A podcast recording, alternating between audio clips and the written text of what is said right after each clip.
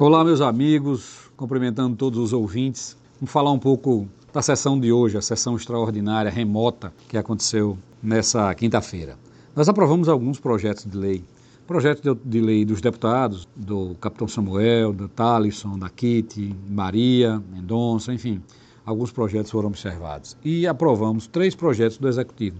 Um era apenas para fazer a doação de áreas lá no município de Itabi. Os outros dois versavam sobre temas que são muito importantes. Primeiro, em relação ao transporte escolar, o PET de Sergipe, que era um programa estadual de transporte escolar que é, regulamenta, que transforma em lei as regras para qualquer município poder conveniar com o Estado. O que é que isso significa? Que qualquer Estado do município de Sergipe, qualquer município do Estado de Sergipe, melhor dizendo, é, poderá, da, doravante, assinar um termo de adesão a essa, a essa lei, um termo de adesão a esse programa de transporte escolar, que vai vincular o município ao Estado para compartilhamento das despesas com transporte, de forma que o município transportará também os alunos do segundo grau, os alunos da rede estadual, né? e junto com os seus, e receberá um valor para isso. Esse, esse programa é um programa que é, tem regras estabelecidas, é uma lei bastante extensa. Nós estudamos o programa inteiro, é, vimos que tem algumas questões que foram debatidas, principalmente a situação de que o município não pode suspender o, o transporte, mesmo que, mesmo que é, o Estado não faça repasse, por qualquer razão, mas que isso não obriga o município também a ficar indefinidamente prestando esse serviço. Impede que ele suspenda durante a vigência do termo de, de, de no caso de adesão, durante a vigência do convênio, ou o termo de adesão, no caso, porque já vai ter a lei. Mas ele pode denunciar o termo pela ausência de transferência e assim sucessivamente. Então, é necessário que é, essa lei seja implementada. Por quê? Qual é a importância dela? Todos os municípios estarão submetidos às mesmas regras e condições para ter acesso a esse recurso. Não é compulsório, não é obrigatório, é opcional. O município vem, filia-se e faz a, a pactuação se ele entender que deve pactuar. Se ele não entender, nenhuma restrição, nenhum problema, ele transporta os alunos dele sem qualquer dificuldade. Então, é dessa forma que as coisas irão se manter, é dessa forma que a coisa vai funcionar.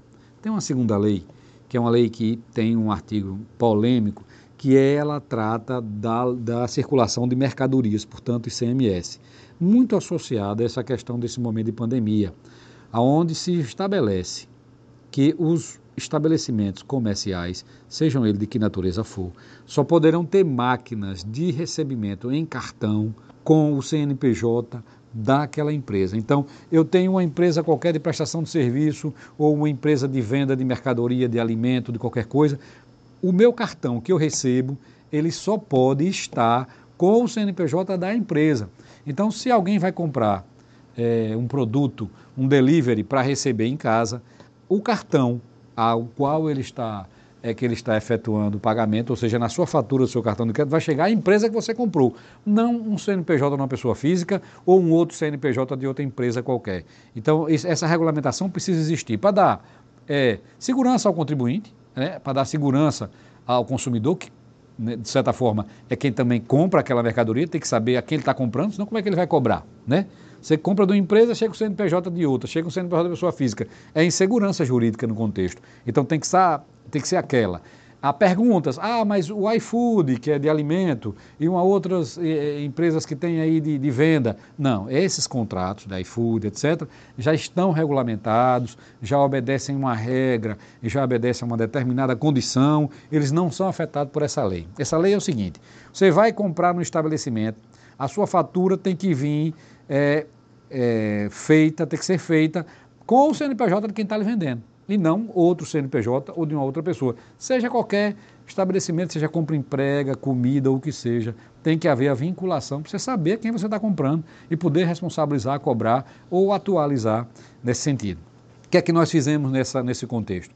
Tendo em vista o momento de pandemia, eu apresentei uma emenda em discussão com a liderança da oposição, o deputado George conversou comigo sobre este tema E nós entendemos o seguinte, e concordamos na votação, mas ouvindo a associação comercial, ouvindo a SESI, com o presidente Marco, que nos entrou em contato e me pediu que intercedesse no assunto, abrimos uma negociação e ficou ajustado o seguinte: o prazo de vigência, a lei entrará em vigência daqui a 30 dias, para dar tempo a todos aqueles comerciantes, principalmente o pequeno, né, se adequar. Segundo, é, as multas. As multas pela, pelo descumprimento dessa regra são multas elevadas.